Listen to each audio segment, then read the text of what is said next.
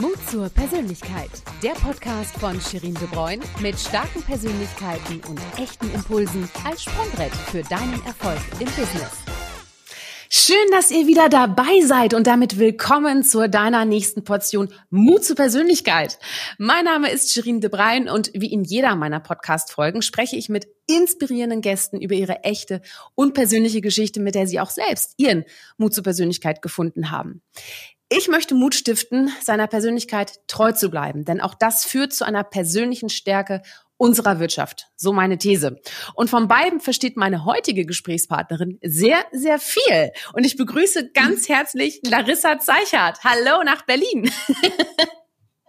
Hallo, cool, dass ich dabei sein kann.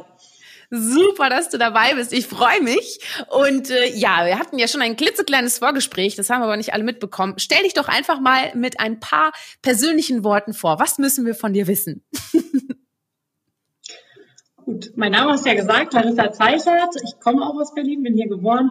Ähm, ich werde 40 Jahre alt, habe zwei Kinder und ich leite gemeinsam mit meiner Schwester Arabelle ein äh, Elektromontageunternehmen. Wir arbeiten rund ums Gleis, also in der Mobilitätsbranche, kümmern uns klassisch um den Kabeltiefbau, Signaltechnik, Stellwerke, auch die digitalen, aber eben auch um solche Dinge wie Videoüberwachung und was der ein oder andere Zuhörer wahrscheinlich kennt aus Busbahn oder Tram, das ist die Sicherheitstechnik, also die kleinen Kameras oder auch die Fahrgastanzeigen, die man sehen und anfassen kann. Eine ganz spannende und vor allem auch technische Branche, äh, in der du da unterwegs bist. Ich finde es super cool. Wir beide haben uns ja kennengelernt. Das war äh, vor ungefähr, glaube ich, einem halben Jahr oder so war das, ne? Da war das doch ein, ein äh, Unternehmerpanel, also Unternehmensnachfolge ist auch weiblich, ne? Und da habe ich doch ein, ein super spannendes Gespräch auch mit dir geführt. Da haben wir uns nämlich kennengelernt. Kannst du dich noch erinnern? Bei all den Terminen, die du hast. ja. War, war sehr spannend, ja. Genau. Ja. Das ist ein sehr schwieriges Thema. Also Nachfolge per se, egal ob man jetzt Mann oder Frau ist. Ja, ja, und darüber spreche ich auch heute auf jeden Fall mit dir, weil ich erlebe dich als eine unglaublich energievolle und auch wirklich inspirierende Persönlichkeit. Du bist so eine Wuchtbrumme wollte ich schon sagen. Nein, du bist so ein Energiebündel. äh, und, und du sagst nicht nur, und das finde ich halt das Schöne, du sagst halt nicht nur, sondern du machst. Ne? Also es ist wirklich unfassbar. Ich bin ja auch in vielen Netzwerken unterwegs und ich sehe wirklich unglaublich viele, nicht nur Fotos von dir, sondern auch Thesen, Statements und was du sagst, wie du dich engagierst. Und darüber werden wir heute auf jeden Fall auch sprechen, denn ich glaube, dass das Netzwerk bei deiner Persönlichkeit eine extremst große Rolle spielt und äh, dich auch vielleicht ein Stück weit zu dem gemacht hat, was du bist. Und ich möchte aber jetzt noch mal ganz kurz so ein bisschen zurückkommen auf dich erstmal persönlich und ähm, Immer wieder wird auch im, im Kontext äh, deiner Thesen auch gesagt, dass du eigentlich täglich diesen Spagat zwischen Traditionsliebe und Fortschrittseuphorie meistern musst. Und ähm, ja, Lat ist natürlich ein, ein sehr sagen wir, traditionelles Unternehmen früher gewesen. Du hast da ja richtig Schwung reingebracht, kommen wir auch noch zu. Ähm, aber da gibt's natürlich auch eben diese, diese Spaltung ne, zwischen Tradition und Fortschritt. Auf welche persönlichen Skills kommt es denn dabei an? Welche Skills bringst du auch da rein? Ich glaube, an allererster Stelle kommt es erstmal aufs Team an. Also das muss man ganz klar sagen. Immer dann, wenn wir über Veränderung sprechen, da bringt es auch nichts, wenn man persönlich vorausrennt und der Rest fehlt. Also es ist ein Mannschaftsspiel. Ähm, ich hatte das große Glück, dass ich ein Team habe, was hinter mir steht. Die haben irgendwie LAT auf dem Herzen tätowiert und die wollten auch. Also vielleicht ein sehr nahrhafter Boden für Veränderung. Jetzt ist es bei einer Unternehmensnachfolge erstmal so, dass es sowieso so ein kleines Angstthema ist. Jeder ja auch erstmal um ganz essentielle Dinge, seinen Job, seine Zukunft fürchtet. Ähm, deswegen mussten wir da erstmal gemeinsam mit meiner Schwester ein Glück aber den Spagat schaffen, dass wir in die nächste Generation kommen. Und dann muss ich aber sagen, dieser, dieser ganze riesige Spagat hat uns eigentlich einen riesen Vorteil gegeben, nämlich dass wir Veränderungen schon einmal im Extremen geübt hatten. Mhm. Und danach ist es immer wieder einfacher. Also desto mehr man Veränderung übt oder desto mehr wir es als Team geübt haben, desto leichter wurde es auch für uns. Mhm. Ähm, du hast es angesprochen, ich komme aus einem ganz traditionellen Gewerbe. Wir haben auch 90 Prozent Mitarbeiter, die gewerblich draußen arbeiten mit ihren Händen, also auch ganz klassisch noch in Orange mit der Schippe in der Hand oder eben dem Schraubenzieher. Ähm, da ist die Digitalisierung ja jetzt schon mehr, aber anfangs halt gar nicht angekommen. Mhm. Äh, und wenn wir dann angefangen haben, dann war das eher so eine Start-up-Atmo, die muss auch erstmal auf eine Höhe kommen mit einem Familienunternehmen. ich glaube, was uns total dabei geholfen hat, neben dem Mut, den meine Mitarbeiter mit ins, ähm, eigentlich mit ins Rennen gebracht haben, war auch äh, die Werte, die uns, uns gegenseitig verbinden und die gemeinsame Vision. Also wir hatten auf jeden Fall alle das Ziel, LAT zukunftsgerecht aufzubauen und eben so mhm. gewappnet zu sein, dass wir auch in Zukunft mit unserer Konkurrenz mithalten können, aber noch mehr als das unseren Kunden eigentlich die beste Dienstleistung bieten und hohe mhm. Transparenz. Und das vielleicht ist das auch das Geheimnis, wenn man sein Ziel, Ziel so ein bisschen auf einen Nenner bringt und alle sozusagen mhm. aufs gleiche Tor schießen, dann vergisst man auf dem Weg nicht, warum man läuft. Ja. Habe ich jedenfalls ja. gelernt. Ja, ja, genau. Du hast gerade auch äh, von Mut gesprochen. Und ähm, ne, das eine ist ja das, was, was auch die natürlich die Mitarbeiterinnen und Mitarbeiter an Mut mit reinbringen, aber vor allem ihr natürlich auch als, als Duo, als, als Führungsduo auch reinbringt. Ne? Woher bekommst du denn, oder vielleicht kannst du auch ein paar Takte zu deiner Schwester sagen, du kennst sie ja gut, ihr seid ja Geschwister. Äh, woher kriegt denn ihr äh, euren Mut und auch eure Energie her? Wo ist da eure Quelle? Habt ihr da vielleicht mehrere Quellen und mal so ein paar Tipps? Also ich habe ziemlich früh gelernt, dieses Thema einfach mal machen. Was kann denn schiefgehen? Und ich bin auch ein großer Freund von Risikoanalyse. Also ich schaue mir genau an, was könnte denn passieren und wege ab, äh, kann man es dann trotzdem machen. Und meistens sind die Risiken ja gar nicht so groß. Wenn man sie erstmal auf den Zettel schreibt und genau drüber nachdenkt, dann kann man die eine oder andere schon ganz gut riskieren. Also bei uns geht es mit Ausnahme des Thema Sicherheit nie um Leben und Tod. Und ich bin ein großer Freund davon, dass Fehler, die nicht wirklich ähm, Konsequenzen haben, also andere Menschen nicht verletzen, auch gemacht werden sollten. Mhm. Und vielleicht ist es so ein Zwischending aus den beiden Sachen. Also eine Risikoanalyse, die macht mir immer Mut. Erstmal mhm. aufschreiben und das alles so ein bisschen runterrechnen in kleine Meilensteine, dann ist das zu meistern. Und aber auch eben der zweite Punkt, einfach mal machen und dann merken vielleicht auch, okay, Scheitern ist natürlich in dem ersten Moment doof, innerlich ärgert man sich total. Ich bin auch ein kleiner Perfektionist, also es mhm. ist auch nie weggegangen. Ich denke dann so, oh, es hätte besser klappen müssen. Aber im Großen und Ganzen, zwei Tage später tut es schon gar nicht mehr so doll weh und drei Tage später überlegt man, was hätte denn besser klappen können. Und daraus schöpfe ich dann immer wieder neue Kraft. Mhm. Und meine ja. Schwester ist ein total großer Fan von dem Kaizen, also der ständigen Optimierung. Mhm. Und sie hat eine sehr gesunde Sichtweise. Sie sagt immer, naja, es muss ja auch irgendwie was kaputt sein, damit ich was optimieren kann. Mhm. Also die sieht den Fehler mittlerweile sogar als Herausforderung. Und das steckt mich natürlich auch an. Also es ist eine gesunde Balance zwischen uns beiden. Ähm, aber wie gesagt, da muss ich auch einfach nochmal sagen, wir haben auch andere Führungskräfte bei uns im Team und es sind, ist eigentlich die Vielfalt, die uns dort auch mhm. stärkt, dass jeder einen anderen Umgang damit hat, wir aber sehr offen darüber sprechen. Was mhm. sind die Ängste, was sind die Herausforderungen, welche Risiken gibt es aber eben nicht mit dem fast eher typisch deutschen Ziel, Hindernisse aufzubauen, sondern eben mit genau dem Gegenteil, Hindernisse abzubauen, darüber sprechen, um es zu lösen. Ja. Und dieses lösungsorientierte, ich glaube, es ist mit das Wichtigste, wenn man über Veränderungen spricht oder überhaupt über Herausforderungen. Ja, nicht kaputt ja, reden, mein, sondern ganz machen.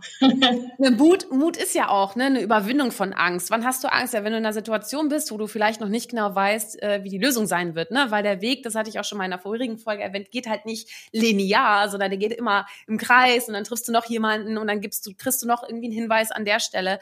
Also von daher, wer, wer am Anfang schon denkt, irgendwie die ganze die ganzen Antworten eigentlich schon wie ein Katalog äh, da zu haben, ähm, gib es nicht, ne? Gib es einfach nicht. Spaß.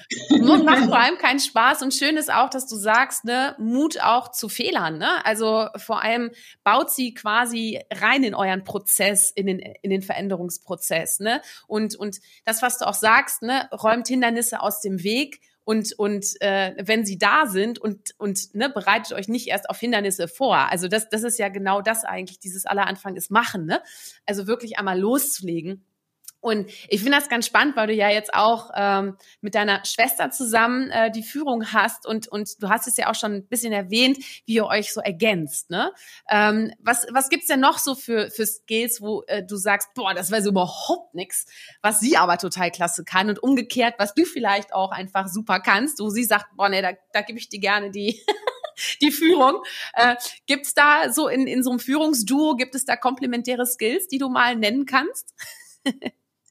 Also ich glaube, dass jeder von uns Stärken hat und ich bin totaler Vertreter von dem Thema Stärken, Stärken.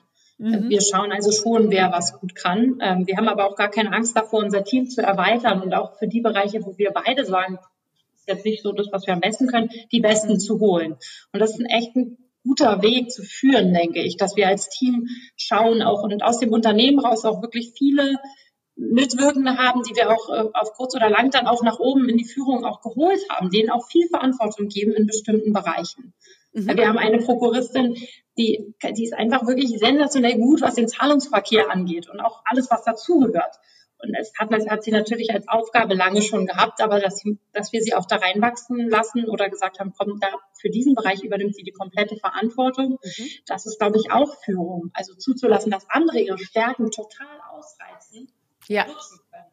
Und jetzt, um mein, meine Schwester und mich anzusprechen, gut, ähm, wir machen es ja gerade, also ich, meine Stärke ist die Kommunikation, obwohl ich Ingenieurin bin. Ähm, mhm. Ich mache natürlich alles, was außen drum herum um LAT passiert. Da gehört auch die Verbandsarbeit dazu, die politische Arbeit, ähm, Themen, die wir mit großen Kunden besprechen, aber auch Innovationsprojekte, die ich mache. Mhm. und meine Schwester, die hat ähm, eine magische Gabe mit Zahlen, die ist der geborene Controller. Sie ist aber auch sehr gut in der Projektkalkulation und lebt da auch das aus. Also sie hat da auch viel Freude mit.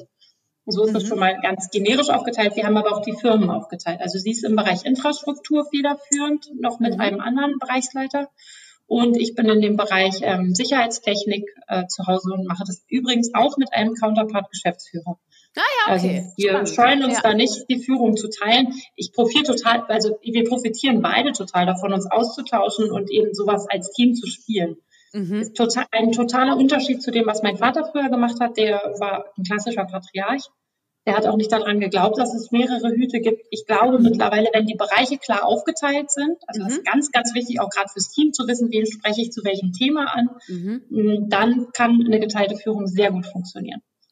Und um aus dem Bereich stärken. Ja, und um dich zu zitieren, ne, Erfolg ist kein Alleingang. Nee, stimmt. Sondern man nicht besser sagen. Nicht. Ja, genau. Also vielleicht genau. kriegt man das als Gründer noch hin in der Nachfolge und so größer, umso größer Unternehmen werden. Ja. Und ich, ich habe lange im Konzern gearbeitet. Da ja. merkt man schon, diese Strukturen, die helfen natürlich. Wer zusammenführt, schafft ja auch mehr. Es hängt nicht alles an einer Person. Ja, das stimmt. Ja, und Unternehmensnachfolge ist ein sehr gutes Stichwort, weil äh, darauf wollte ich jetzt mich jetzt auch eingehen. Äh, du bist quasi über Nacht zu einer Unternehmensnachfolgerin äh, geworden. Wie kann man sich denn darauf vorbereiten? Das ist ja eine unglaublich wichtige und verantwortungsvolle Aufgabe. Wie, weiß nicht, hat man da was Besonderes schon im Babybrei gehabt, dass man da schon direkt, wie bereitet man sich ja. auf so eine Aufgabe vor? Also da gibt es verschiedene Wege, aber über Nacht wird, glaube ich, keiner Nachfolger. Nee. Bei mir gab es ja den unglücklichen Umstand, dass mein Vater an einem Herzinfarkt gestorben ist. Mhm. Tatsächlich war das aber in der Familie ewig Thema, weil da viele Arbeitsplätze dranhängen. Also diese Verantwortung, mhm. die dahinter steht, ein Unternehmen weiterzuführen und die Arbeitsplätze zu sichern, die war mir schon immer bewusst. Jetzt war ursprünglich natürlich meine Schwester auch schon zehn Jahre im Unternehmen, was ein Riesenvorteil ist, weil sie die Teams kannte, ähm, auch die Strukturen sehr gut kannte und ich war im Konzern. Ähm, angedacht war das eher in der Form von Change Management, dass ich dazu komme, ähm, um erstmal den Brand zu löschen, der entsteht. Also rein, nicht nur auf der Führungsseite, sondern rein auf der Verwaltungsseite, wenn jemand so plötzlich geht. Wir sind ähm, schon ganz lange Mitglied in dem Verband der Familienunternehmer und da gibt es eine Familien, also so eine Nachfolgekarte. Die haben auch mehrere Unternehmer zusammen ausgearbeitet. Da gab's, die haben wir schon durchgearbeitet, als mein Vater noch gelebt hat und überlegt, wie würde es denn gehen? Jedes Szenario einmal durchgespielt, was übrigens auch sensationell gut ist immer dann, wenn man mit Krisen umgeht, also auch aktuell. Sich mhm. trauen vorher in, in, der Theorie, wenn die Krise noch nicht da ist, bestensfalls, jedes Szenario einmal durchzuspielen. Was mhm. wäre wenn? Das machen wir heute noch für ganz viele Aufgabenbereiche und in der Nachfolge, da hat uns das auf gut Deutsch den Arsch gerettet. Ähm, mhm. wir hatten jedes Szenario einmal durch. Wir wussten vorher genau, was wäre wenn. Wir haben nur nie gehofft und auch wirklich gar nicht gedacht, dass es eintreten wird.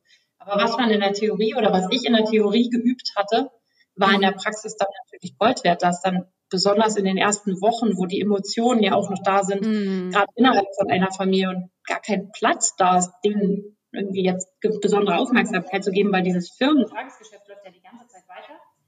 Ähm, da war es natürlich gut, dass wir das in der Theorie ohne die Emotionen geübt hatten, sonst bei mir da auch einfach ein Film abgelaufen in den ersten Wochen. Ja. Also ja. ganz klar, ja. erstmal weitermachen, das haben wir so geübt, das läuft jetzt so. Ähm, ganz wichtig ist, dass dann, wenn der Film so, der darf vielleicht so zwei, drei Wochen laufen, dann muss man auch ziemlich schnell umstellen auf eine Strategie. Ähm, da hat mir meine Konzernzeit sehr geholfen, weil ich mhm. gelernt habe, langfristige Strategien auszuarbeiten, ähm, aber die runterzubrechen auf, also wir haben dann immer gemacht zehn Jahre, fünf Jahre, drei Jahre und diese drei Jahre auf konkrete Meilensteine runtergebrochen, auch mit mhm. den Teams. Das machen wir auch heute noch. Das hatte ich eingehend auch gesagt, jeder muss wissen, wo das Tor steht, um zu treffen und dafür ist sowas dann natürlich ein gesunder Fahrplan. Ja, ja. Und ähm, du, ihr habt es ja wunderbar gemeistert. Ich meine, alle LAT stehen hinter euch und wie du schon sagst, die haben alle LAT auf der Brust tätowiert. das ist quasi Wahnsinn. Ja. Das ist allerdings nicht mein Verdienst. Das hatten die wirklich schon vorher und das ist was, was mich an die Firma eigentlich gefesselt hat. Ich habe wirklich erst gedacht, ich komme und mache ein bisschen Change Management, dann gehe ich wieder. Ähm, da gibt es einen wahnsinnigen Zusammenhalt in der Mobilitätsbranche als solche. Also die sind alle sehr doch wie eine kleine Familie dabei. Mhm. Und bei LIT ist es nochmal extremer fast, weil jeder das als Familienunternehmen begreift und zwar nicht als Familienunternehmer, was nur wir als Familie führen, sondern wo wir auch Familien haben, die komplett bei uns arbeiten. Also von mhm. Vater, Sohn, Onkel, Cousin ist alles dabei. Und dann ist das natürlich nochmal auch schön, weil die als Familie hinter uns stehen und dann sich auch zur Familie zählen. Also das ja. kenne ich so aus dem Konzern nicht.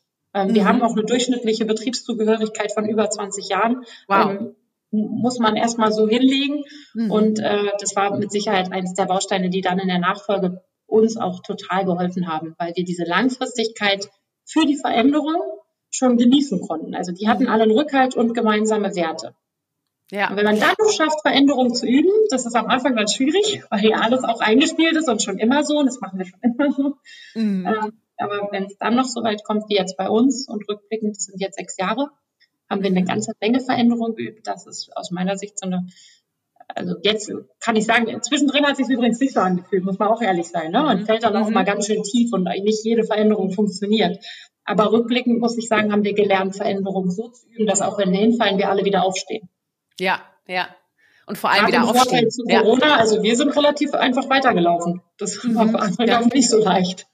Nee, das, das ist wohl wahr, ja, das stimmt. Äh, ja, da, also auch spannend, aber sag mal, ich habe noch eine Sache vorher im Kopf, weil du gerade schon von dir aus so ein bisschen Familienunternehmen mit Konzern verglichen hast, ne? Und äh, ja. wie unterscheidet sich denn so die Persönlichkeit dieser, dieser beiden Unternehmensformen? Na gut, einmal muss man sehen, dass wir im Familienunternehmen für alles, was wir tun, selber haften. Da war ich natürlich als Manager in der komfortablen Position, dass es am Ende doch nicht mein Geld war und ich auch nicht in den Knast gegangen wäre. Also man macht richtig Mist, aber ja, es ist ja so, hier stehe ich immer mit meinem Fuß im Gefängnis, weil wir für alles, was wir tun, ähm, gerade stehen. Es hat aber auch mhm. was Gutes, weil wir die volle Verantwortung übernehmen. Also mhm. ich selber mag das. Ähm, ich überlege mir natürlich auch langfristig ganz genau, was ich mache, was gut ist, was nachhaltig ist. Ähm, ich glaube, das, ist, das gilt nicht für alle Konzerne, aber so ein genereller Vergleich Familienunternehmen und Konzern ist natürlich, dass das schon jedem bewusst ist, dass die Eigentümerfamilie da eben auch noch voll mit anpackt, voll mitzieht, aber eben auch das volle Risiko trägt. Mhm. So ist, glaube ich, der Umgang mit den Ressourcen erstmal verantwortlicher, also mhm. verantwortungsvoller. Und wenn wir dann auch so über Nachhaltigkeit reden und Müllvermeidung und so, da sind bei uns natürlich schon alle seit Jahrzehnten gewohnt, dass wir alles sparen und jeden Pfennig dreimal umdrehen und auf keinen Fall was wegwerfen, was wir noch gebrauchen können. Ist der Veränderung, ist denn, ist denn die Veränderung oder Veränderungsprozesse, sind die innerhalb eines, äh, sagen wir, Familienunternehmens leichter umzusetzen oder im Konzern oder gleich schwer? Würdest du das aus deiner Ich glaube, das nimmt sich nichts. Das okay. hat wirklich was damit zu tun, ähm, was natürlich für mich in meiner jetzigen Position leicht ist, ich entscheide das. Mhm. Ja, und das, äh, aber ich würde das nicht nur an mir festmachen. Für mich ist natürlich einfach zu sagen, wenn ich das will und entschieden habe, dann laufen wir und es ist doch selbstverständlich, dass ich dann auch laufe, ich mhm. entschieden habe. Aber so ist es ja nicht für mein Team. Und im mhm. Konzern war manchmal natürlich die Schwierigkeit, ähm, dass dann doch eine Entscheidung kam und dann die wieder revidiert wurde. Sowas macht Veränderungen ganz schwer. Also das wäre auch ein, einer meiner Tipps, was hier liegt, funktioniert das. Wir haben uns Ziele gesetzt und an den konsequent festgehalten, egal mit welchen Fehlern die dazugehören, mhm. egal wie weh das manchmal tut.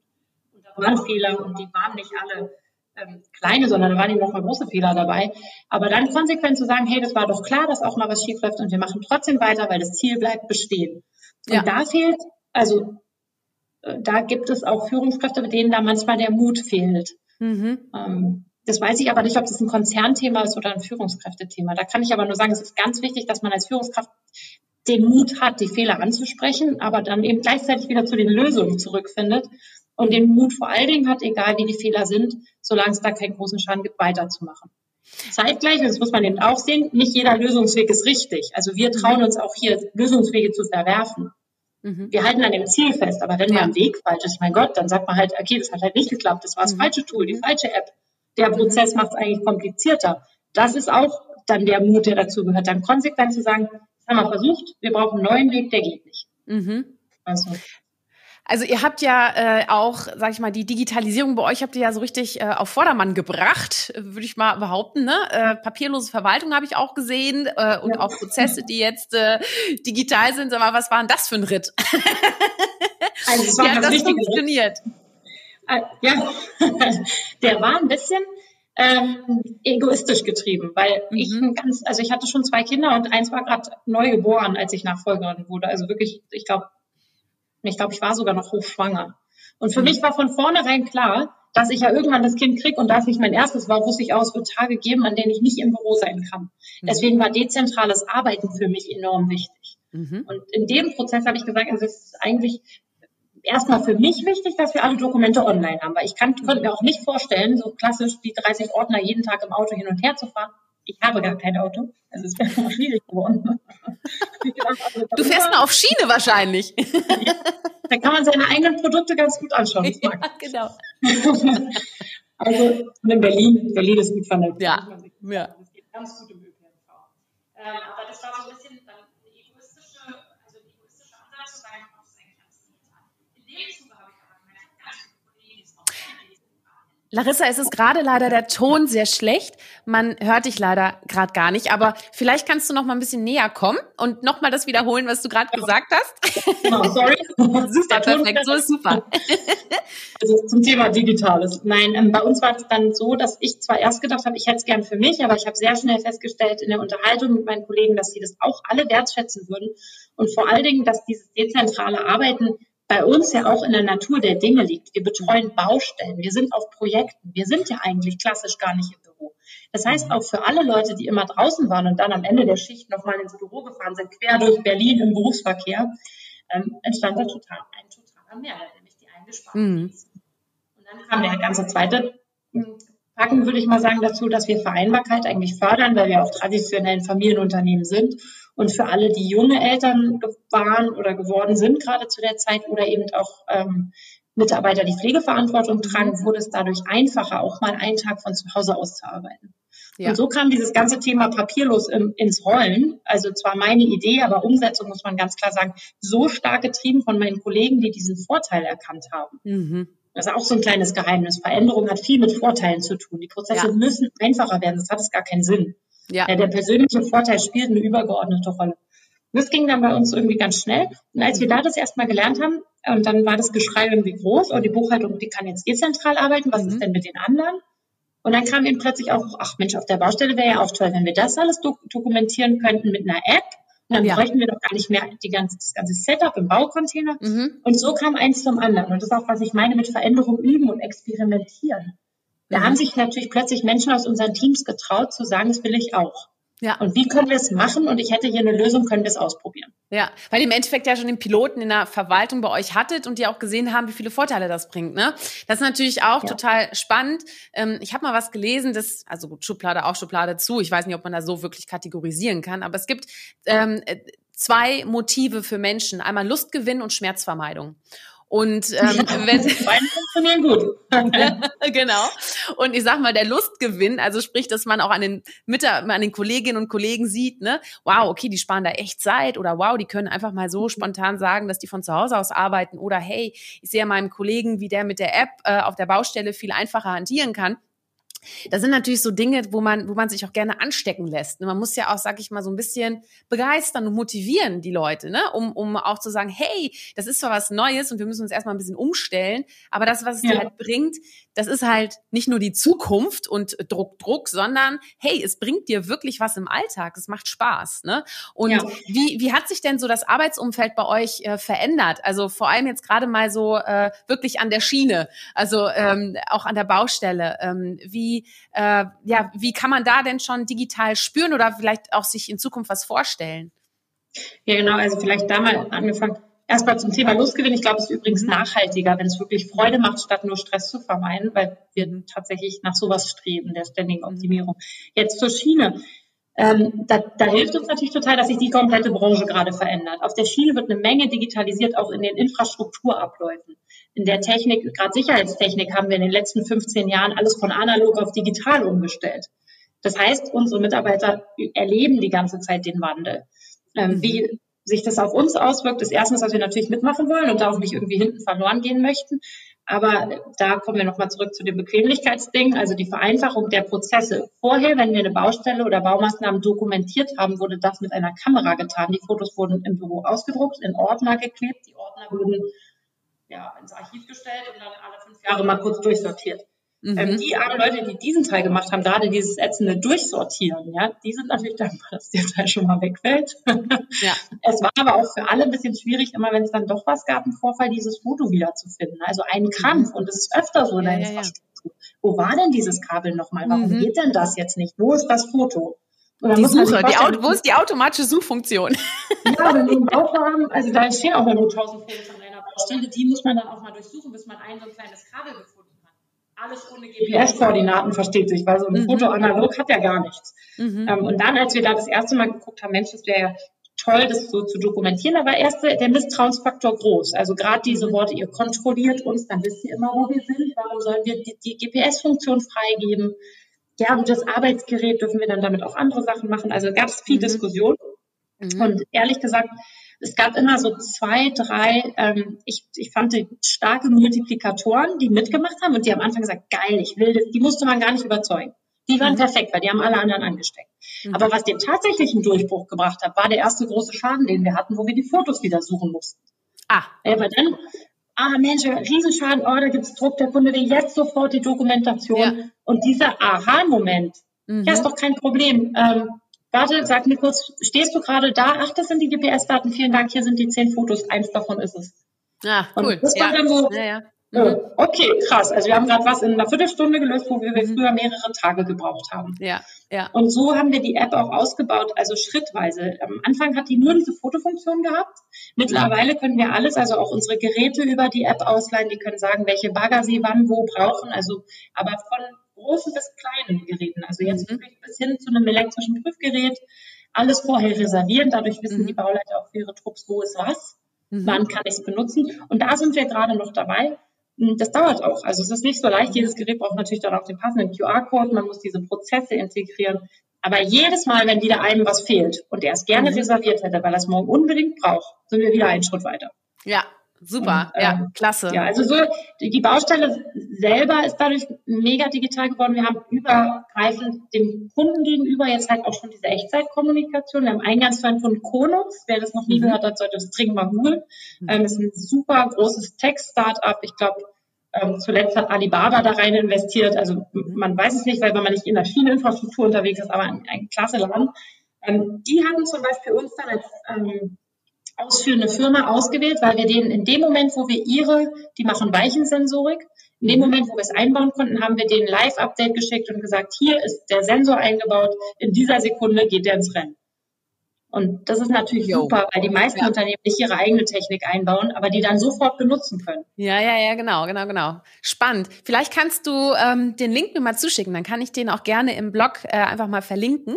Und dann kommt man direkt quasi mal zu dieser News. Das finde ich, äh, finde ich ganz spannend. Du sag mal, ähm, ach, ich habe direkt Bock mal bei euch an der Baustelle vorbeizugucken, ehrlich. endlich mal wieder raus, endlich mal wieder raus. Die sind trotzdem ja. noch da, die sind nicht ja. weg. Und die klassische Arbeit bleibt natürlich auch bestehen. Ja, ja, ja, das äh, finde ich, finde ich, äh, finde ich unfassbar cool, wie man eben auch wirklich die digitale Technologie nutzt, um noch besser arbeiten zu können, ne? auch schneller arbeiten zu können, weil man natürlich auch äh, immer mehr darüber spricht, ähm, dass Arbeitsplätze natürlich wegfallen. Aber das war natürlich mit jeder Innovation so, dass sich da einfach die Karten neu gemischt haben. Ne? Und das ist bei uns ähm, auch noch ganz genau. Also dazu muss man dann sagen, auf der Baustelle ist die Dokumentation vielleicht erst die drei Prozent. Also wir mhm. haben da gerade mal so die Spitze des Eisbergs. Da geht noch deutlich mehr. Mhm. In dem Fall bei uns haben wir das ganz konsequent gelöst. Da fällt gar kein Arbeitsplatz weg, aber die Zeit, die eingespart wird, die gilt als Familienzeit. Ja. Das ist dann natürlich dann auch ein Mehrwert. Das ist Win-Win. Wir haben die Dokumentation direkt im Büro. Ja, die mhm. Zettel fahren nicht mehr irgendwo im Auto verloren durch die Gegend. Und der Mitarbeiter selbst muss aber die nicht extra hinfahren. Ja, also da ja. auch immer daran denken, Motivation ist auch so, eine, so, ein, so ein wichtiges Thema. Ja, wenn ich einen Mehrwert ja. generiere als Unternehmen, wie kann ich dem Mitarbeiter auch was von dem Mehrwert zurückgeben? Und Womit wir auch beim Thema ja. Und dann noch mal dazu, ich habe mhm. vorher ja am Werk gearbeitet, in einer, in einer ähm, Verpackungsproduktion. Mhm. Und überall da, wo wir angefangen haben, Roboter einzusetzen, gab es immer diese Angst. Tatsächlich fehlen uns die Leute draußen am Gleis und auch am Werk war das ein Thema, dass Facharbeiter und gerade gute Facharbeiter, die diese harten Schichten machen wollen, wir arbeiten am Wochenende, nachts, Feiertage, mhm. ähm, immer weniger werden und die tatsächlich dankbar sind über die Arbeitserleichterung. Mhm. Die meisten, die dann sagen, oh, dann gehen ja Arbeitsplätze verloren, sind nicht die, die die Arbeit machen. Und das muss man auch mal ganz klar sagen. Die gewerblichen Mitarbeiter sind dankbar um die Vereinfachung ihrer Aufgaben. Das sind körperlich knallharte Jobs. Mhm. Und deswegen auch bei uns, wir sind da erst bei der Dokumentation angekommen. Wir gucken jetzt natürlich immer mehr über den Tellerrand. Was können wir für Geräte kaufen, damit wir die Körper unserer Mitarbeiter schonen können? Ja. ja Hebehilfe, ja. Solche ganz kleinen Dinge, die machen. So Exoskelette, weißt du, wo man ja, so die. Ja, die liebe ich. Die hat die Deutsche Bahn also vor zwei Jahren gebracht und wir gucken natürlich schon. Wir haben ähm, Systemtechniker, die äh, installieren Videokameras in, dem, in den Bussen zum Beispiel. Die hängen ja stundenlang so, ja. Die mhm. gucken natürlich immer nach oben, das geht total auf den Nacken. Und dafür ja. sind diese Skelette total geil, weil die eine Unterstützung geben mhm. und am Ende auch den, der die Arbeit machen will, so eine Erleichterung geben, dass er konzentriert arbeitet ja, jetzt ist gerade wieder die Akustik leider so, dass ich dich nicht hören konnte. Aber ähm, es ist, glaube ich, wenn du nach vorne und zurück gehst. Aber hey, meine Güte, es ist alles live. Also es ist nicht live, aber hey, wir schneiden hier nichts raus. Es ist alles gut, so wie es ist. du sag mal zum Thema ähm, Zufriedenheit, Mitarbeiterzufriedenheit, ne? Klar, also wenn die da einen harten Job machen ähm, auf Dauer und es geht dann einfach auch aufs Körpergerüst, äh, das ist natürlich äh, auch auch super cool, dass ihr da jetzt schon so innovativ unterwegs seid und euch da überlegt, wie man das in Zukunft machen kann. Du hast mal gesagt, der wichtigste Messpunkt ist für uns die Mitarbeiterzufriedenheit. Äh, hast du mal bei der FATS hast du mal das losgeworden, bist, bist du das losgeworden? Jetzt kommt der Niederländer wieder bei mir durch. Ne? und äh, sag mal, wie wird denn die Zufriedenheit bei euch gemessen? Gibt es da wirklich so ähm, spezielle Punkte, an denen ihr das festmacht? Oder ist das ein Gefühl oder macht ihr eine hm. Befragung oder wie macht ihr das? Gefühl ist ja ganz schwierig, wenn man den Gegenüber ja. meistens falsch einschätzt. Also ich bin da schon ein Fan von ja, Fakten. Ähm, wir machen tatsächlich Mitarbeiterbefragungen. Also einmal im Jahr so eine typische, die man anonym ausfüllen kann. Ich bin aber auch ein großer Fan vom Gespräch. Also wir mhm. suchen die Gespräche regelmäßig äh, wir haben angefangen, das erstmal in der Verwaltung zu machen, regelmäßige Mitarbeitergespräche. So, die kenne ich klassisch aus dem Konzern. Da hat mich schon immer gestört, dass der Mitarbeiter weniger geredet hat, als der, der die Fragen stellt. Mhm. Das versuchen wir umzudrehen. Wir haben so ein sehr, sehr cooles Führungskräftetraining mal gemacht bei den Liedermachern. Das mhm. gönnen wir auch allen führenden Mitarbeitern bei uns immer wieder, weil die haben sich darauf eingeschossen, Fragen zu stellen. Und diese Redezeit Anders als bei uns jetzt im Podcast, wo ich eine hohe Redezeit habe, im Mitarbeitergespräch sollte die halt fast gar nicht da sein. Also nur Fragen mhm. stellen, um auch so ein bisschen die Informationen rauszulocken. Und ich muss sagen, in dem persönlichen Gespräch, bestenfalls da, wo sich mein Kollege oder meine Kollegin wohlfühlt, also auch mal gerne an der Arbeitsmaschine, auch mal gerne draußen auf der Baustelle, erfahre ich und eben auch die anderen Führungskräfte bei uns eigentlich am meisten. Mhm. Das heißt, die ja. Kombination aus, aus einem messbaren Anonym, also dieses regelmäßige Anonyme, damit jeder auch mal seinen Kram loswerden kann, mhm. Ähm, kombiniert mit einem Mitarbeitergespräch ähm, unter vier Augen oder unter sechs Augen, was eben aber ordentlich dokumentiert wird im gegenseitigen Einverständnis, äh, macht schon einen Riesenunterschied. Das ist auch für uns ein wahnsinniger ja. Mehrwert als Firma. Es kostet Zeit, aber wir kriegen jedes Mal ähm, Impulse. Ja, jedes Mal fragen wir, wenn mhm. zum Beispiel so eine klassische Frage, ist dein Arbeitsplatz gut ausgestattet? Jetzt reden wir ja nicht über einen Schreibtischjob, mhm. sondern meistens draußen im Feld oder bei den Elektrikern in, in, in, den Fahrzeugen. Gibt es Geräte, die du brauchst? Gibt es was Neues, was du gesehen hast, was du gerne hättest? Mhm. Verrät uns ja, mhm. was es draußen an Erneuerung und Innovation gibt, was wir uns dringend anschauen müssen. Ja, ja. Da, Super. Ja, vor allem ist es auch äh, einmal das, ihr werdet auch natürlich inspiriert, aber es ist auch dem Mitarbeiter gegenüber natürlich eine Wertschätzung, ne? Weil nicht ohne Grund ist die Unternehmenszugehörigkeit bei euch hier um die 20 Jahre, ne? Also von daher äh, ist das natürlich da auch nochmal ein ganz, ganz wichtiger Faktor, ne?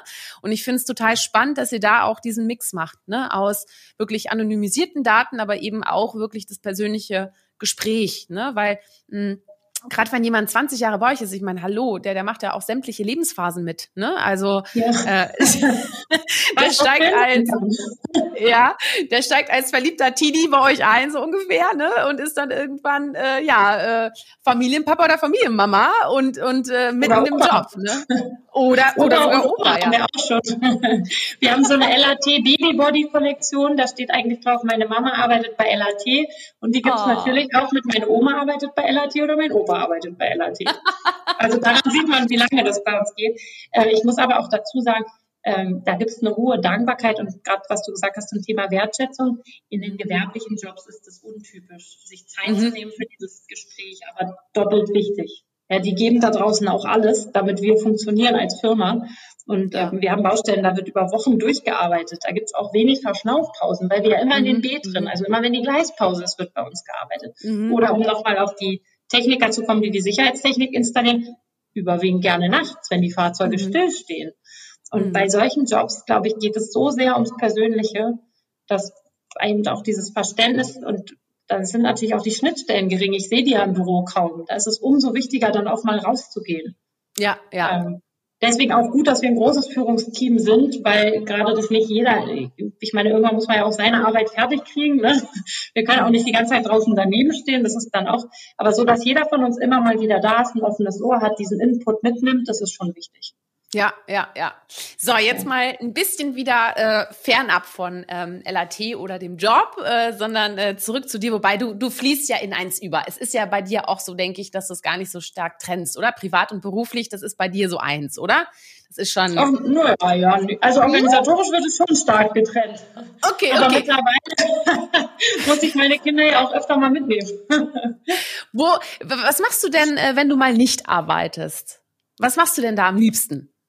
Ja, ich glaube, das ist auch ganz wichtig zu betonen. Also ich bin ein Riesenfan von Ausgleich und ich glaube überhaupt nicht, dass Workaholic-Dasein gesund ist. Also mhm. ich versuche sehr stark darauf zu achten, Pausen zu nehmen. Und da ich ja auch zwei kleine Kinder habe, ist es bei mir auch wichtig, ähm, weil ich auch mal Zeit für mich brauche und ich mache das mit Sport. Also mein Ausgleich ist mhm. absolut Sport.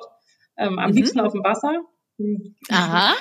Ruderst du oder was, was machst du da? Mehr, dann tut's auch ein Eimer voller Wasser, aber ohne Wasser geht's bei mir nicht. Ach krass. Und, ja, also ähm, weiß ich, ich, ich nehme eigentlich alles. Also ob Segeln, Rudern, Surfen, Wasser hilft, Schwimmen. Wow. Ich habe mal letztens habe ich mir mal so ein Sub ausgeliehen und bin äh, quer über über einen See rüber. Das war auch richtig geil. Also das war, das hat so, und so Spaß einfach. Gemacht. Ja, ja, es ist mega einfach. Also wenn man einmal weiß, wie die Balance ist, also du, du, im Endeffekt kniest du ja die ersten Minuten und dann kriegst du ja wirklich eine super Bodenhaftung und dann kannst du ja sogar Yoga da drauf machen. Also das ist ja wirklich wie so ein Brett auf dem Wasser, ne? Und dann, wenn du das erste Mal stehst und dann Geschwindigkeit kriegst, ist das wirklich ein cooles Gefühl. Und mittlerweile kann man sich das ja auch überall allein, wenn dann der Corona ist dann wieder erlaubt, ne? Dann äh, sind wir alle wieder. Ich glaube, das ist aktuell auch erlaubt übrigens, weil ja? das ein Einzelsport ja, ja. Hm? Ach guck. Also ach, das guck. ist ein super Ausgleich, einfach mal auf den See rauszupaddeln und wie du schon richtig sagst, im Zweifel auch im Knie. Aber dieses ja. Durchatmen und ein bisschen mehr an der Natur, das braucht man nicht immer dann für die stressigen Tage. Das brauche ich auch, um meine Gedanken zu sortieren, Kraft zu schöpfen. Und du sagst ja, es geht ja auch um Mut. Also weiter mhm. Mut zu haben, dafür brauchen wir auch, also ich brauche dafür innerlich total viel Kraft, weil ich mich ja jedes Mal aufs Neue überwinden muss. Ja, und genau. Deswegen ist das ein ganz, ganz wichtiger Punkt. Was war denn das Mutigste jetzt neben der Unternehmensnachfolge? Die ist mal ausgeklammert, aber das Mutigste, was du je gemacht hast. Hast du da was im Kopf? Naja, also ich versuche mir jeden Tag so eine kleine Mutprobe zu stellen, ja. damit ich immer wieder übe, über meinen eigenen Schatten zu springen. Aha. Und äh, du hast ja zum Beispiel vorhin gesagt, ich profitiere von einem großen Netzwerk. Ich bin mhm. überhaupt nicht der typische Netzwerker. Ich mag das gar nicht, auf fremde Leute zuzugehen. Mhm. Aber das übe ich zum Beispiel immer wieder, dass ich, wenn ich ein Ziel habe, auf jemanden zugehe, der mir dabei helfen kann, den auch anspreche. Jetzt gerade online natürlich umso schwieriger, dann auch mal zu sagen, Mensch, da suche ich mir doch mal jemanden und schreibe den auch einfach mal an. Mhm. Also das sind gar keine großen äh, mutigen Dinge, weil ja mir eigentlich nichts passieren kann, aber das muss ich regelmäßig üben. Was ich total gerne mache, ist Baugeräte ausprobieren. Ich komme ja nicht Aha. ursprünglich aus der Branche. Das heißt, manchmal renne ich da auch wie ein kleines Kind über die Baustelle und bin dann total dankbar, wenn ein Monteur sagt, na, willst du, mal, willst du es auch mal ausprobieren? Und gerade so große Sachen, ja, also das ist halt auch mit viel körperlicher Kraft verbunden und ja. ich mache es natürlich dann auch nicht immer richtig. Ähm, auch da diesen Mut aufzubringen als Frau, dann bin ich auch noch komme doch immer jünger rüber als junge Frau auf der mhm. Baustelle, so ein Arbeitsgerät in die Hand zu nehmen. Natürlich mit dem Wissen, das geht ja zu 99 Prozent schief, was ich hier gerade mache. Ja, ja, ja, ja. Mhm. ja. Aber dann auch da einfach immer wieder zu sagen, ist doch auch egal, dann geht's halt schief. Dann, ja. dann sehe ich halt dabei ein bisschen blöd aus und alle haben was zu lachen. Dann sind die wenigstens weiter motiviert, weil sie sich kaputt gelacht haben und glücklich sind. Ja, aber, aber nebenbei ist das, ja, aber das ist ja auch natürlich, guck mal, das machst du einfach, weil du angetrieben bist und du hast da eine Leidenschaft für und hast einfach Spaß daran, mit Baugeräten dich zu beschäftigen und die auszuprobieren. Was aber wiederum das natürlich auch Spaß an Neuen, glaube ich. Also ja, ja, ich bin das total schnell zu begeistern für alles, was neu und anders ist. Und natürlich, ich meine, ich mache total gern Extremsport, aber ich finde diese körperliche Herausforderung manchmal nicht so groß, wie einzugestehen, dass Fehler haben und dass man gerade als Führungskraft auch Fehler machen kann und, mhm. dass da eben auch tief gehen kann. Das fällt mir viel schwerer, als beim Sport zu sagen, oh, hier ist eine Klippe, da will ich runter. Ja, mhm. dann ich bis drei und springen und das hat sich erledigt, während ich über oh so ein oh Thema Gott. bei der Arbeit ganz lange brüte und denke, jetzt kann ich mir das leisten, dass es schief geht, wie sich dabei aus, was denken jetzt die anderen über mich? Ja. Und ich glaube, es beschäftigt viel mehr Führungspersönlichkeiten, als man vielleicht denkt. Mhm. Dieses immer wieder sich hinterfragen, und da das in ein, eine Sache zu drehen, also dieses gesunde Reflektieren statt dieses harte Hinterfragen, ja. ähm, da arbeite ich echt ständig dran. Und deswegen, ich stehe auch total auf Weiterbildung. Also auch bei LAT machen wir relativ viel Weiterbildung für mhm. jeden in jeder Position, aber eben auch für mich. Und mhm. ich habe in den letzten zwei Jahren total darum profitiert, daran zu arbeiten. Also darauf zu reflektieren, was ist schiefgegangen, warum und was kann ich daraus Positives mitnehmen. Ja, und vor allem diese Erfahrungskurve gibt dir ja auch so ein Gefühl der Gelassenheit, sag ich mal, ne? Wenn du in ähnliche Situationen kommst oder in ähnlich prekäre auch Situationen, brenzliche Situationen, ne? Dann hast du halt einfach schon so ein Backup, wo du einfach konstruktiv schon mit dir gearbeitet hast, ne? Weil nochmal, man findet ja nicht sofort die Antwort auf alles, auf alle Fragen, die man hat. Ne?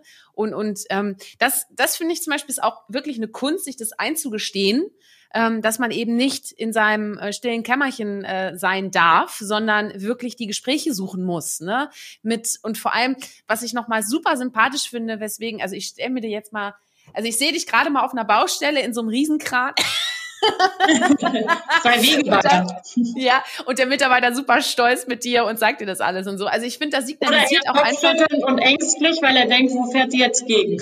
Ja, aber du weißt, der geht am Abend nach Hause und erzählt seiner Family, äh, du wirst nicht glauben, was die Larissa heute gemacht hat, weißt du? Und es ist einfach so ähm, down to earth. Ich finde auch so sympathisch auf Augenhöhe und auch als Signal für deine Mitarbeiter. Und das ist ja noch nicht mal so gewollt von dir, sondern das ist ja einfach die Begeisterung, warum du dich in so ein Teil reinsetzt oder so, so ein Ding äh, mal probierst, ne? Sondern äh, aber das, das strahlt ja unglaublich auch eine, eine familiäre äh, ja, Atmosphäre aus, weißt du, so dieses auf Augenhöhe und, und da entstehen natürlich auch wieder andere Gespräche. Da, da siehst du ja auch, wie schwer es ist, zum Beispiel äh, mit diesen Handschuhen das Teil zu bedienen oder es wäre besser, wenn die, wenn nicht Smart Touch hätten oder was weiß ich. Also weißt du, sind ja manchmal so Dinge, auf die kommt man ja erst, wenn man raus. Wichtig. Ja, ja, genau. Also wir haben mit einem Kunden, mit Siemens kann ich euch ruhig sagen, weil das auch öffentlich ist, ein, eine Innovation, so ein, so ein Joint Innovation Thema mal gemacht. Und die haben uns auf mhm. den Baustellen besucht und es ging eigentlich darum, dass sie für ihr Produkt ihre Zielgruppe verstehen.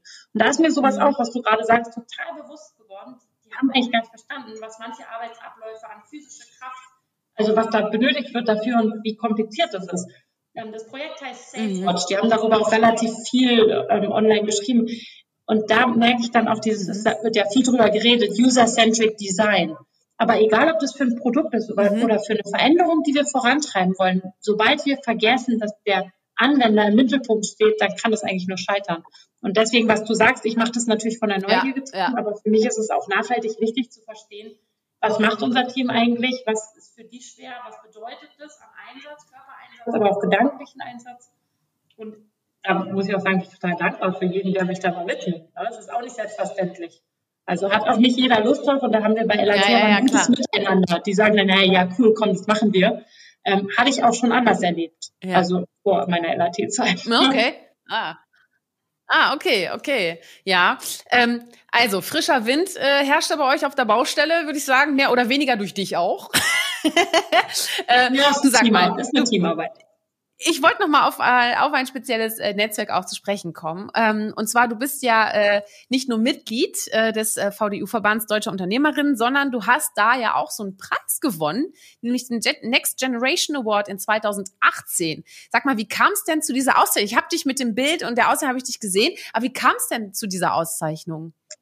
Ich glaube, du hast meine Schwester mit dem Bild und der Auszeichnung gesehen. Ah, das, das kann auch sein. Ja, das kann auch sein. Ähm, wir haben den tatsächlich gemeinsam gekriegt oder auch als Unternehmen bekommen. Ähm, da waren wir, glaube ich, weiß gar nicht, ob wir da erst Mitglied, ja, wir waren, glaube ich, schon VDU-Mitglied. Ähm, das hat uns auch total berührt, weil wir hatten da gerade drei Jahre Nachfolge hinter uns. Also wir haben gerade mhm.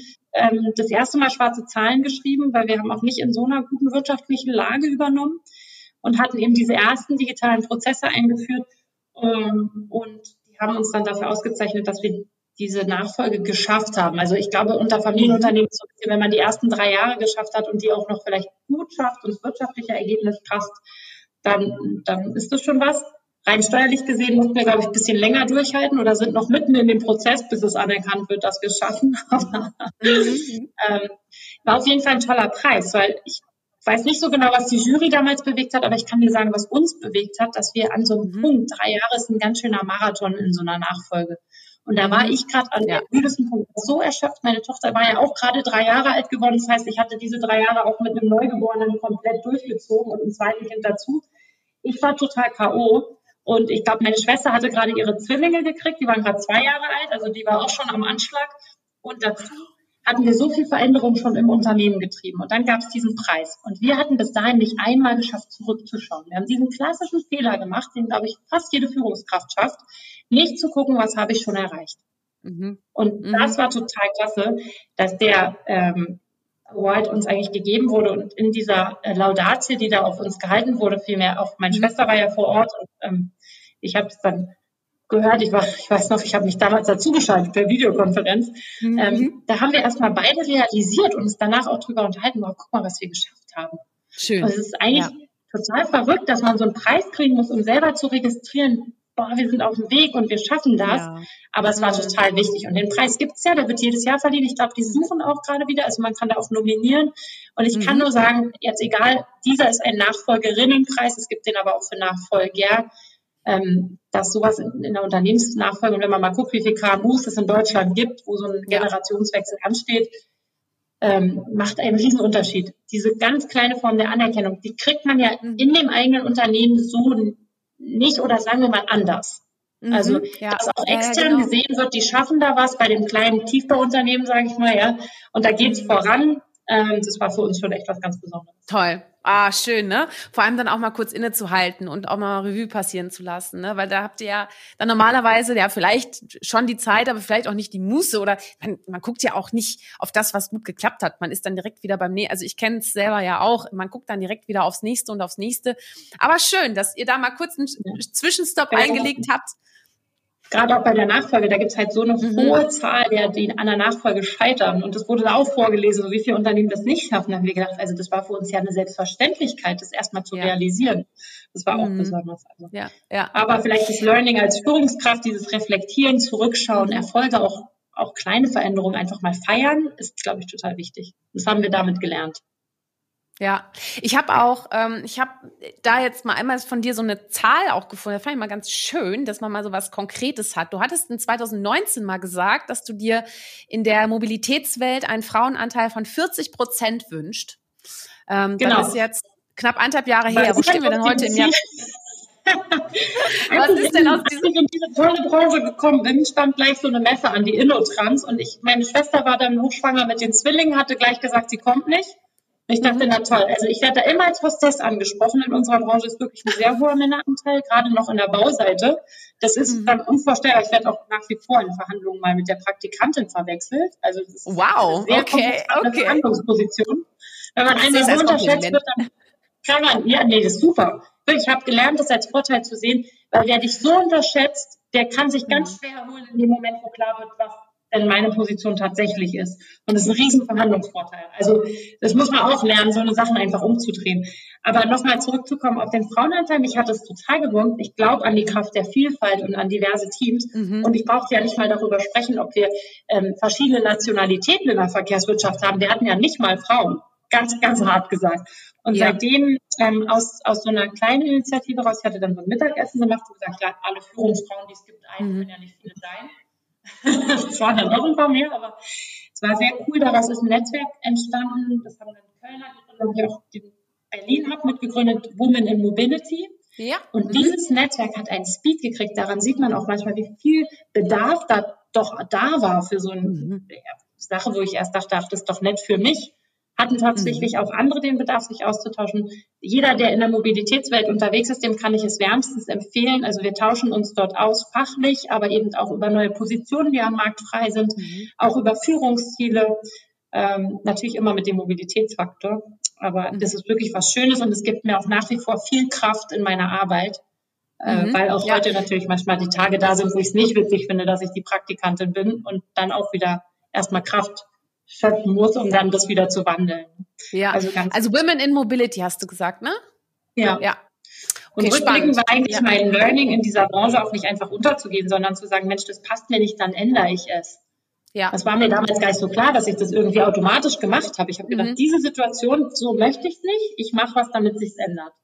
Mhm, ähm, ja. Und dass da so was Großes draus wächst, hätte ich jetzt auch nicht gedacht. Aber es ist natürlich Ja, Klasse, ich finde das, äh, ja, also ich finde es auch, ich selbst wäre auch heute überhaupt gar nicht selbstständig, wenn ich nicht äh, ein Netzwerk hätte, was mich auch trägt. Ne? Also je nachdem, was man da auch für Themen oder für Schwierigkeiten im Alltag hat, dass man einfach einen Ansprechpartner hat. Ne? Und, und da sich auch nicht zu schade ist zu fragen, egal welche Position man hat, ne? ob du als Chefin oder als Praktikantin, ganz egal, aber dass man genau. da halt Anlaufpunkte hat ne? und, und äh, die auch nutzt. Also das ist das Natürlichste überhaupt. Und das Schöne ist auch, wenn man offen darüber spricht, erfährt man ja auch Offenheit der anderen und, und stellt erstmal fest, dass eigentlich alle sich danach sehen, auch nach dieser Menschlichkeit. Ne? Und nicht nach, ja, ich glaube, das ist so ne? im Netzwerk vielleicht so der erste Schritt, also das gegenseitige Verständnis. Wenn man dann länger so zusammenarbeitet in einem Netzwerk, dann finde ich auch das Empowerment total wichtig. Ja. Also dass man sich gegenseitig in eine Rolle bringt. Und du hast es natürlich gesagt, wenn man in der Branche anfängt, sei es als Praktikant oder Werkstudentin oder wie auch immer, ist es eigentlich auch total hilfreich, wenn man sich mit jemandem austauschen kann, der schon eine andere Position hat und jemand dabei helfen kann, einen neuen Job zu finden, Empfehlungen, überhaupt zu wissen, was ist das, was gibt es für Themenbereiche, auf die ich mich konzentrieren sollte. Und ich kann mich selber gut daran erinnern, als ich aus der Uni rausgekommen, ich hatte echt gar keine Ahnung, wie das mhm. da draußen aussieht und was ich machen könnte. Ähm, und da hätte ich sowas gut brauchen können. Ich freue mich natürlich, dass es das jetzt bei uns in der Mobilitätswelt gibt. Ähm, da gibt es ja. auch tolle andere Netzwerke. Ja. Also es geht nicht nur darum, unter Frauen zu sein. Ich glaube, wir Frauen haben manchmal noch hm, spezifische Themen. Das, das ist einfach schön, sich dann untereinander auszutauschen.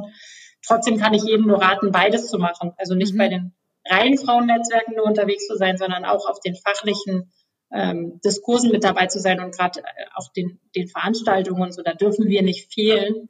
Ähm, und mich hat es ja. auch immer in beide Richtungen weitergebracht. Ja, und Mensch, hör mal, ich muss noch über ein Netzwerk sprechen, und zwar Startup Teens. Denn, ah, äh, ja. ach, wo, wobei ich da anfange. Ja, genau. Das verbindet uns. Und bevor ich anfange, was wolltest du denn schon mal werden als Kind? Hast du, hast du als Kind äh, bestimmte, weiß Toiletten, ich nicht, äh, ja. Marotten gehabt? Ich wollte Toilettenputzfrau werden.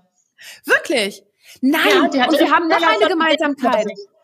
Larissa, jetzt sag ich dir, jetzt verrate ich dir mal ein kleines Geheimnis. Ich habe es, glaube ich, noch nie wirklich offiziell. Oh Gott, das ist auch ein bisschen, aber ich muss es sagen, wenn du es sagst. Ich habe immer als Kind mit meinem Duplo Türme gebaut. Ne? Die waren dann zum Teil größer als ich und die sind umgekippt und wieder musste ich wieder aufbauen und wieder ein Turm. Und was immer oben auf meinem Duplo-Turm draufstehen musste, und das kann meine Familie absolut bezeugen, und ich habe das auch immer noch, ist eine Toilette. Es musste immer ja, auf jedem Turm oben eine Toilette. Hör mal, guck mal, siehst du, da hätte ich auch mit dir total punkten können schon in der Kindheit. Ja. immer eine saubere also Toilette. Ich nicht so also ich muss auch gestehen, es hat einen Grund. Die hatten immer einen Teller voller Geld und den hätte ich gerne gehabt. also ich mir so überlegt, das wäre auch ein toller Job. Aber wo wir beim Thema Toiletten sind, eine Zahl, die echt gerne ähm, unter den Tisch gekehrt wird. Ich weiß nicht, ob du es weißt, aber ein Drittel der, ähm, der Weltbevölkerung hat keinen Zugang zu vernünftigen sanitären Einrichtungen. Und das ja. finde ich immer so eine Zahl. Ich wiederhole die jetzt immer. Ich habe die einmal aufgeschnappt. Ich glaube, so ironisch wie es ist, am Welttoilettentag. Aber mhm. gerade in den aktuellen Zeiten irgendwie versteht man doch da vielleicht, warum es Krankheiten auf der Welt gibt, wo es schwierig wird. Ja. Und das ist ein so ein, privates Ziel von mir. Ich kann das überhaupt nicht nachvollziehen, dass es heute noch so ist auf der Welt und das ist was, wo ich unbedingt was machen möchte. Also Larissa, da können wir gerne auch mal zusammen sprechen. haben wir jetzt eine gute Sparring-Position hier, ne? Und ich zeige dir dann auch mal meinen Turm mit meiner Toilette. Schön. Aber jetzt nochmal zurückkommen zu Startup Teens. Also ähm, da haben wir ja wirklich eine, eine, eine schöne Gemeinsamkeit. Du hast ja auch an dem Buch mitgeschrieben, äh, Zukunftsrepublik, und ähm, da gab es ja 80 Persönlichkeiten, die ihre Zukunftsbausteine äh, zu verschiedenen Themen wie Gesellschaft oder auch Kultur, also alle möglichen Themen, da halt eben ähm, ja beschrieben haben auf echt überschaubaren Seiten. Ich fand es ganz schön auch zu lesen, weil man dann wirklich in vier, fünf, sechs Seiten mal so eintauchen konnte. Und das war dann ja. auch nicht zu detailliert, aber einfach, man hatte da einfach eine schöne Vorstellung von dem bekommen. Und äh, du hast da ja auch mit äh, mitgemacht. Und ähm, sag mal, ähm, was würdest du denn jetzt gerne Gründergeneration mitgeben? Also du engagierst dich ja auch, äh, wie ich, als Mentorin äh, in diesem Netzwerk, ja nicht ohne Grund, äh, sondern damit sie natürlich da auch, sag ich mal, äh, ja, äh, Know-how aufbauen können mit dir auch als Mentorin an der Seite. Ähm, was möchtest du ihnen mitgeben? Äh, und vor allem, welche Rolle spielt da auch aus deiner Sicht die Persönlichkeit?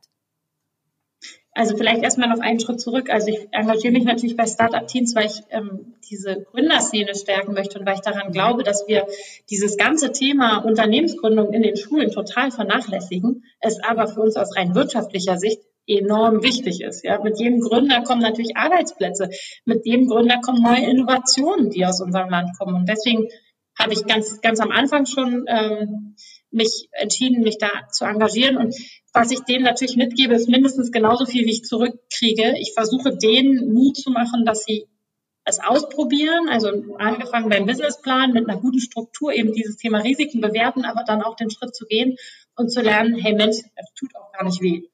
Ja. Ähm, auch wenn es mal schief läuft. Also einfach mal diesen Traum auch zu leben und zu gucken, was kommt. Ähm, ich muss aber sagen, ich kriege mehr zurück, als ich gebe, weil die haben, die, die Kids, das ist der Wahnsinn, ja, wie viel ja, Inspiration die an den Tag legen, wie motiviert und mutig die ja, im Team total genial. Ja, und überhaupt, was die für Ideen haben. Also jedes mhm. Mal, wenn ich so ein Mentoring hinter mir habe, denke ich, Wahnsinn, also ich muss nochmal von vorne anfangen und irgendwie was nochmal neu machen. Ich nehme immer irgendwas mit. Und ähm, deswegen, ich bin da auch total begeistert von der Generation, die da kommt. Also was ich da sehen darf, muss ich sagen, ich mache mir überhaupt keine Sorgen. Manchmal wird ja so lapidar gesagt, ach, die, die Gen Z, die kann überhaupt nichts. Also ich mhm. als totales Gegenteil, die haben die Digitalisierung eingesogen mit der Muttermilch und da kommt was auf uns zu, das ja. kaum zu schaffen sein. Also es ist wirklich ja. der Knaller. Ähm, auch in diesem Sinne so neue Technik lernen und wissen, was es mhm. am Markt alles gibt. Das, das hilft mir total mit den 14-, 15-Jährigen, weil ich ehrlich gesagt da ja schon müde bin und gar nicht mehr genau hingucke und die mir dann wieder eine Welt zeigen, für die ich oft glaube, keine Zeit zu haben, die aber total wichtig ist. Also ja, ja. Ähm, das zu Startup Teams. Zu dem Buch, es war für mich natürlich eine super Gelegenheit und eine riesige Chance, dass ich ein Kapitel schreiben durfte. Ich habe anders als viele in dem Buch mich sehr pragmatisch gehalten mit Dingen, die mich in meinem täglichen beschäftigen. Und zwar glaube ich, dass wir ähm, eine große Zielgruppe vernachlässigen. Und ich sehe ja natürlich, dass wir einen Fachkräftemangel haben. Mangel haben. Und deswegen habe ich mich dem Thema Vereinbarkeit gewidmet und überlegt, wie wir das besser hinkriegen. Dass wir junge Eltern nicht so alleine lassen, dass die Gesetzgebung passt, dass wir weiter im Job gut arbeiten können, aber dabei das Familienleben nicht komplett auf der Strecke bleibt. Mhm. Da sind wir in Deutschland leider noch so hinterher, dass selbst meine Pro Prognose für 2030 sich nicht mega modern anhört, sondern ganz, ganz einfache Punkte sind, die wir politisch umsetzen müssen, damit wir überhaupt unser Potenzial in Deutschland voll ausschöpfen können. Also leider fehlen mir da die großen Visionen. Es sind ein paar dabei. Ich kann dir empfehlen von Diana Heinrichs im Gesundheitsteil. Ja. Mhm. Wahnsinnig spannende Dinge, wo ich selber lese und ich lese jeden Abend ein Kapitel und denke so, ey, das ist so geil, was die an Gedanken in ihrem Kopf haben. Auch zum Thema Robotik ist ja viel dabei. Ja. Oder ich habe letztens gelesen, ein Gründer-Sabbatical hatte einer geschrieben, so warum gibt man seinen Angestellten nicht die Möglichkeit, selber zu gründen und räumt ihnen in Form von Sabbatical so ein mhm. Jahr ein. Das versuchen wir jetzt übrigens bei LAT. Das haben wir ja. kopiert. Ja, also ja. Ähm, da sind schon coole Ideen dabei und ich muss sagen, ich bin da, glaube ich, mit meinem sehr kleinen pragmatischen Kapitel ähm, sehr nah an 2021 geblieben, aber ich finde es total faszinierend, wie weit sich manche da rauslehnen und, und was die glauben, was in den nächsten zehn Jahren alles kommt. Und selbst wenn nur ein Zehntel davon kommt, ich will dabei sein. Ja. so ging mir bei jedem Kapitel. Ich dachte, das, das will ich erleben, das will ich sehen. Freue ich da so drauf. Und vielleicht, ähm, ich kann nur sagen, ich hoffe, dass sich das bald erledigt mit dem Wählen und so, dass die Politik auch aus dem Puschen kommt und sich da mal endlich was ähm, vorangeht, damit wir als Land da die Chance haben. Ich glaube, die Wirtschaft ist da schon. Ähm, wären jetzt nur noch die passenden Rahmenbedingungen gut. Und um nochmal zu meinem Arbeitsbereich zurückzukommen, ganz besonders, es wurmt mich auch total dieses Thema Datenschutzverordnung. Ja, das mhm. gehört reformiert. Das gehört, es kommt aus dem Zeitalter, wo wir eigentlich noch den Brockhaus im Schrank stehen hatten und außer Büchern nichts zum Blättern da war. Da gab es auch noch kein Google und Co. Das wurde so ein bisschen hemdsärmlich mal reformiert und danach wurde gar nichts mehr gemacht. Und in anderen Städten gibt es halt Privacy by Design, als das gibt es da mit in der Entwicklung. Da gibt es ganz tolle Themen, auch was Richtung ähm, Artificial Intelligence und so funktioniert. Und da müssen wir jetzt Deutschland aufpassen, dass wir nicht das Schlusslicht bilden, weil wir die falsche ähm, weil wir die falschen Gesetze eigentlich noch haben. Ne? Also, Tatsächlich kann, kann die politische Agenda äh, sehr viel von der sag mal, wirtschaftlichen Umsetzungskraft lernen, tatsächlich. Und auch von, von inspirierenden Persönlichkeiten, wie, wie du es bist, aber halt eben auch wirklich, die sagen, hey, wir müssen machen. Ähm, natürlich ja. hat man da größere Systeme, die man da äh, natürlich ankurbelt, aber und auch verändert.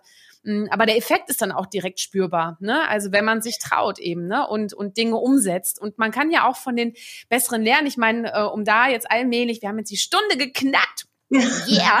Äh, wir kommen natürlich allmählich zum, zum, zum Schluss. Aber ich möchte natürlich nicht versäumen, dich auch zu fragen, woher du deine Inspiration kriegst. Also Startup Teens, ja, da kriegst du natürlich erlebe ich ja auch, wenn ich äh, ähm, die Mentorenphasen dann habe. Ähm, es ist unglaublich spannend, natürlich mit sich mit der Next Generation auszutauschen, äh, wie die drauf sind äh, und mit welchem Ehrgeiz und auch Professionalität. Also ganz ehrlich, mit 14, 15 hatte ich andere Sachen im Kopf, äh, muss ich ganz ehrlich zugeben. Ähm, unfassbar spannend. Ähm, ja. Aber sag mal, du hast ja auch vorhin das Start-up erwähnt. Ähm, und wie wichtig sind denn für dich auch, äh, oder wie wichtig ist für dich eine Zusammenarbeit auch mit Start-ups? Und du bist ja ja auch, glaube ich, mit dem genau. Motion Lab bist du ganz gut unterwegs. Ja, ne? das liebe ich. Ähm, kannst du da noch mal ein paar Takte zu sagen? Genau, also wer es nicht kennt, das Motion Lab in Berlin ist so ein Makerspace, muss man sich vorstellen, wie Shared Offices, aber für eine Werkstatt, also mit allem, was dazugehört, von 3D-Druckern, Friesen und Co. Da wird wirklich was gemacht und was ich auch liebe, da wird mit den Händen gearbeitet. Ähm, was dort besonders ist, ist, dass da ganz viele Startups zu Hause sind, die Hardtech machen. Und ich natürlich da irgendwie in meinem Element bin, aber doch nicht, weil die irgendwie gefühlt 100 Jahre weiterdenken als ich. Ähm, ich glaube aber, mhm. unabhängig davon, ob es das Motion Lab in Berlin ist wieder über den Tellerrand bewegen müssen und in, also unsere Komfortzone verlassen und eben neue Dinge anschauen. Und ähm, glaube auch, dass das nicht nur was Deutschland angeht. Ich meine, wenn eins die Digitalisierung mit sich bringt, ist, dass wir mittlerweile an Konferenzen auf der ganzen Welt teilnehmen können. Und ich glaube, das machen wir noch viel zu wenig. Also ich versuche mhm. immer wieder solche Ziele zu setzen. Ich habe nächste Woche ein ähm, Transport in China. Äh, ich kenne mich in China überhaupt gar nicht aus, muss man dazu sagen. Ähm, ich weiß, dass die äh, ganz viele Dinge anders machen. Politisch bin ich nicht ganz auf, mit dem auf einer Menge, aber eben auch mal von Ländern zu lernen, mhm. von denen man vielleicht nicht denkt, dass sie weiter sind als wir, aber genau hingucken und gucken, in welchen Bereichen wir eben doch trotzdem mhm. was lernen können. Also weg von dieser deutschen Arroganz hin zu, was machen denn andere richtig. Ein mhm. super Beispiel vielleicht noch zum Abschluss ist loon.com. Das ist der Grund, dass ich glaube, äh, zum Beispiel Länder. Kannst du es ein bisschen lauter sagen, weil die Akustik war gerade weg? Oh, Entschuldigung, ich glaube, es ist unsere Verbindung. Also, aber das ist genau wie das Thema. Wie hieß das? äh, Loon.com, L-O-O-N. Ähm, und zwar, äh, da gibt es jetzt mittlerweile wieder ein Startup, was daraus gewachsen ist. Aber worum es eigentlich geht, ist dieses Thema Internet lösen, also die Breitbandverbindung. Und wir sind ja ein Kabeltiefbauunternehmen. Das heißt, wir bringen Breitband in die Erde. Ich weiß genau, wie lange das dauert und wie wichtig der Anspruch an Qualität ist, damit man es nicht einmal macht und nächstes Jahr wieder. Dafür ist es zu aufwendig. Mhm. Aber andere Länder haben es gelöst. Und gerade die dritten Weltländer, die haben schon ein wunderbares Wi-Fi, weil die einfach einen Ballon in den Himmel schießen und damit die, die, das ganze Land verbinden. Und ein Beispiel, so eins ist Loon, es gibt aber mhm. verschiedene Techniken, die sowas möglich machen. Und ich finde, manchmal sitzen wir hier und denken, naja, wenn wir, wir sind schon auf dem super Weg, wir lösen alles und wir vergessen zu den Ländern zu gucken, die gar nicht den Luxus haben, darüber nachdenken zu können, sondern es tatsächlich einfach lösen und da pragmatisch am Ende viel mehr schaffen als wir. Und ich wünsche mir auch, dass wir da wieder hinkommen. Und also für mich selbst gesprochen, ich versuche sowas im Moment ganz viel, sobald immer, wenn es meine Zeit zulässt, Dinge anzugucken, in denen ich mich gar nicht wohlfühle, die überhaupt nicht meine Denkensrichtung sind, ähm, oder eben auch auf Länder gucken, in denen ich noch nie war, wo es Sachen gibt, die ich vielleicht gar nicht für möglich halte. Mhm. Ja. Spannend. Ich glaube, auch diese Offenheit ist auch eines der Grundkriterien, äh, wie eine Veränderung nur funktionieren kann. Also ohne eine gewisse Neugier und auch Verliebtheit für neue Dinge, äh, glaube ich, ist es ganz schwer, ne? Weil es ist ja doch eine große Komfortzone, in der wir uns da täglich äh, bewegen und sich da auch täglich seinen Mutproben zu stellen, wie du es ja auch schon gesagt hast, ist da, glaube ich, auch eine ganz, ganz wichtige Qualifikation. Ähm, nichts ist so sicher wie die Veränderung, ne? Das wussten die Griechen ja schon. ne? Ja. Und ähm, du sag mal, zum, zum Abschluss ein kleines Feuerwerk. Ich stelle dir eine Frage und du kannst in einem, in einem Wort antworten. Oder in einem kurzen Satz. Äh, es geht los. 3, 2, 1. Bist du ein Früh- oder Spätaufsteher? Frühaufsteher. Deine wichtigste Morgenroutine ist? Mit meinen Kindern Zähne putzen. Sehr gut. Ich glaube, die Kaffeemaschine, ehrlicherweise, die Kaffeemaschine. Sport oder Couch? Sport. Und wenn ich jetzt frage Berge oder Meer, kann ich mir das selber beantworten? Aber ganz schwierig. Oh, ganz schwierig. Ein Bergsee, ein Bergsee, das wäre was. Ja. Hm, ähm, Sommer oder Wind? Bitte? Sommer. Was sagst du? Am Bergsee fehlen die Wellen, okay. aber Sommer. Ich könnte ja mit dem Sub, könnte ich ja vorne wegschwimmen, dann mache ich dir ein paar Wellen. ja. Genau. Du, dein Lieblingsort, hast du einen Lieblingsort?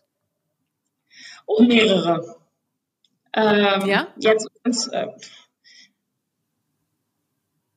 also ich habe tatsächlich mehrere Lieblingsorte. Das ist bescheuert. Wir sind an der Modersohnbrücke hier in Berlin und auf der Brücke kann man über die Gleise gucken und ich mag den Ort, weil da so viele Gleise parallel zueinander sind und da gibt es wirklich immer was zu sehen. Ähm, und der ist auch ganz besonders schön, wenn die. Sonne untergeht. Der Fernsehturm ist noch so mit im Blickwinkel und so. Da bin ich ein großer Fan von, aber du kannst dir ja vorstellen, da fehlt mir Wie heißt die? Ähm, Modersohnbrücke. Ja. Ähm, aber da fehlt Modersohnbrücke, okay, jawohl. Und ich bin halt Urberliner, ich liebe mhm. den Wannsee. Also auch da sind keine Wellen, aber ich, ich bin sehr, sehr ja. gerne am Wannsee. Ja. Lecker. Äh, Lieblingsessen? Äh, Schokolade. Jetzt sag nicht Fisch. Schokolade. Oh, ja. Ja, das darfst du dir gleich gönnen. Das hast du dir sowas von verdient. Und was ist denn dein Lieblingssong? Auf welchem Song gehst du so richtig ab? Oh, ganz viel. Ich bin so ein typischer Radiohörer. Ich glaube, dafür fehlt mir einfach die Zeit, was echt schade ist. Aber ich bin gesegnet mit einer jüngeren Schwester, die hat einen totalen Faible für Musik. Und deswegen würde ich mal sagen, mein Lieblingssong ist die, ist Lolas Playliste. So, wir teilen uns einen Spotify-Account. Okay. Und ich höre einfach stupide ihre Playlisten und die sind wirklich immer gut. Sind die öffentlich geschaltet? Weißt du das? Ich glaube nicht. Aber ich frage sie mal. Aber also okay. ich, wirklich, ich will nicht an mir festmachen.